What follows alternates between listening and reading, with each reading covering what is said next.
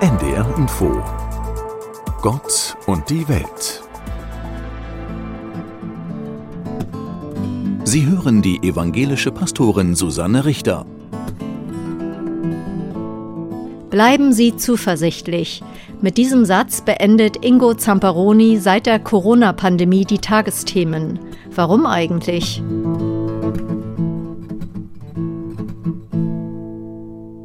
Weil ich immer wieder noch von Zuschauerinnen und Zuschauern Post bekomme und, und Zuschriften, die sagen, ich bin in eine schwere Operation gegangen mit diesem Satz im Kopf oder hm. ich, und das hat mir geholfen oder ich hatte irgendeine andere, das hat mir geholfen, das brauche ich so als abendliches Ritual und solange ich solche Reaktionen bekomme, behalte ich den Spruch, glaube ich, erstmal noch bei. Also hat es auch irgendwie was, was Seelsorgerliches von Ihnen, was Sie den Leuten mit in die Nacht geben. So habe ich das verstanden. Ja, nee, ja also, das ist gut. Also ich will das nicht schlecht Ich würde es vielleicht gar nicht so erhöhen oder dass das der Ansicht, der Anspruch war, aber es ist tatsächlich in diese Richtung geraten für manche, für viele. Und wenn es auch nur einen erreicht, dem das dann abends vielleicht leichter fällt einzuschlafen oder so ein bisschen durch ein tiefes Tal zu gehen, dann, ja, dann, dann freue ich mich, dass ich da so einen kleinen Beitrag leisten kann. Wenn Sie jetzt richtig schlimme Nachrichten also besprochen haben bei den Tagesthemen, mhm. wie gehen Sie damit um? Also ist das nicht was, was manchmal Ihre Zuversicht dann in Frage stellt? Durchaus. In Frage stellen tut es das häufig und, und auch ständig. Aber letztlich hilft mir dabei so eine gewisse professionelle Distanz, die man als Journalist zu Nachrichten haben sollte.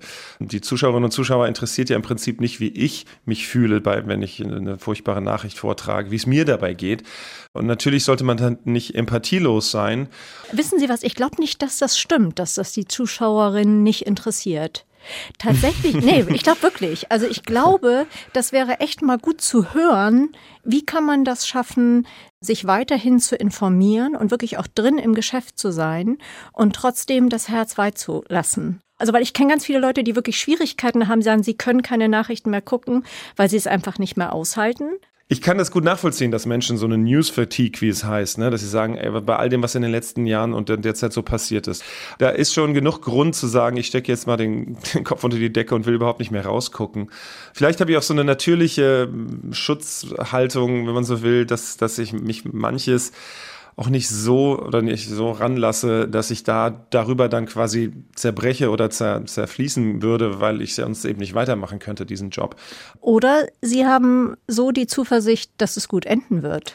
Das ist tatsächlich wahrscheinlich der richtige Angang oder die, die, die, die Erkenntnis. Ich, ich, glaube, ich habe so einen Grundoptimismus oder so eine Grundzuversicht. Würden Sie sagen, Zuversicht hat auch was mit Glauben für Sie zu tun? Ich glaube, Glauben ist die ultimative Form von Zuversicht. Denn man, man hofft ja, dass danach irgendwie was ist oder dass, dass es nicht alles ist, dass man nicht alleine ist oder, oder auf diesem, in diesem Universum. Und äh, ich glaube, das ist quasi die ultimative Wette auf, dass es schon gut ausgehen wird, sozusagen. Und äh, wenn man da, glaube ich, verankert ist in einem Glauben, dann hilft einem das, glaube ich, ungemein, diesen Schritt zu gehen, auch wenn die Umstände total dagegen sprechen und, und, und da Zuversicht nicht zu verlieren. Und äh, ich glaube, da kommt die Verankerung auch, auch her. Ja.